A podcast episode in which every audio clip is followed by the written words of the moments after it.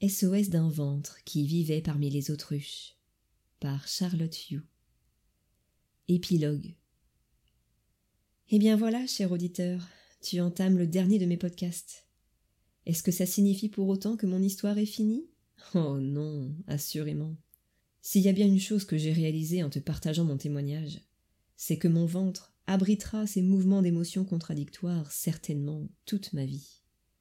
Tu sais, avant de me lancer dans cette aventure d'écriture, ma tête lui reprochait très sévèrement de continuer à être si sensible, naïf, empli d'espoir que tout finisse par se dénouer avec ma mère. J'étais déstabilisé face à ces montagnes russes d'émotions envahissantes et cycliques. J'avais fini par les considérer comme une faiblesse.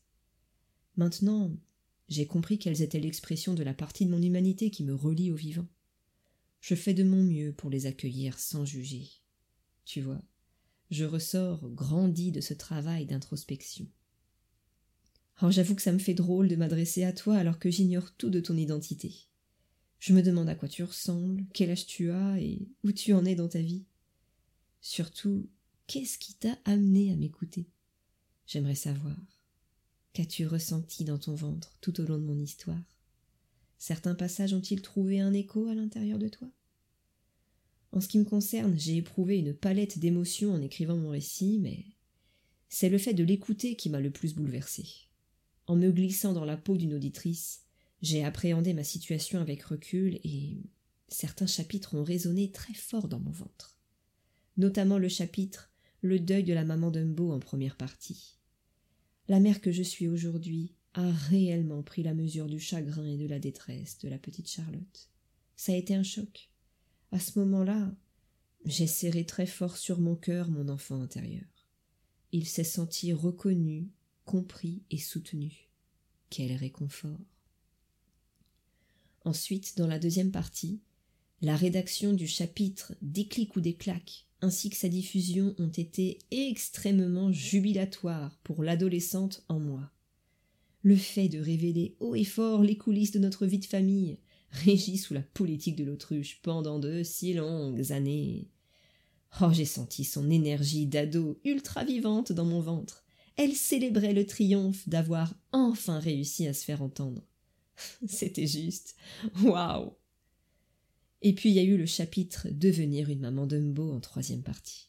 Alors là, mon ventre de l'époque s'est carrément réactivé, faisant remonter à la surface l'immense déception, désillusion qui illustre parfaitement cet épisode de ma vie. Il m'a fallu plusieurs semaines pour accueillir et transmuter ces émotions lourdes et inconfortables. Quant à la quatrième partie, je dois dire qu'elle a été remuante dans son ensemble. Pour la petite anecdote, au moment d'entamer l'écriture du chapitre Métamorphose d'essence, il m'a fallu changer d'ordinateur car le mien a rendu l'âme. Sacrée synchronicité qui tombait juste avec la mort de mes schémas et pensées limitantes. Évidemment, je peux pas faire l'impasse sur le chapitre Game Over. C'est précisément lui qui a donné le top départ à la création de SOS d'un ventre qui vivait parmi les autruches. En effet, j'avais vraiment besoin de déverser, faire sortir de moi le traumatisme causé par toutes les scènes choquantes que j'avais fraîchement vécues avec mes parents. J'ai pu ainsi l'exorciser. Vive l'effet thérapeutique de l'écriture. Et puis quelques mois après le décès de mon père, le déni de ma mère a sauté, et la cinquième partie est née. C'est au cours de sa création que je lui ai annoncé l'existence de mon récit et mon projet d'en faire un podcast. Ça l'a vraiment heurté car je crois qu'elle s'y attendait pas du tout. J'ignore si elle l'écoutera un jour, mais ça n'a jamais été mon but, hein, soit dit en passant. Toutefois, à travers cette ultime partie, je tenais à lui rendre hommage, à saluer le courage dont elle a fait preuve après la mort de mon père pour essayer, une fois dans sa vie, de prendre soin d'elle. Finir sur cette note positive, je pouvais pas rêver mieux. À tous les ventres qui m'ont écouté, qui ont vibré, qui se sont réveillés, je vous souhaite d'oser rester vivant. Fin de l'épilogue.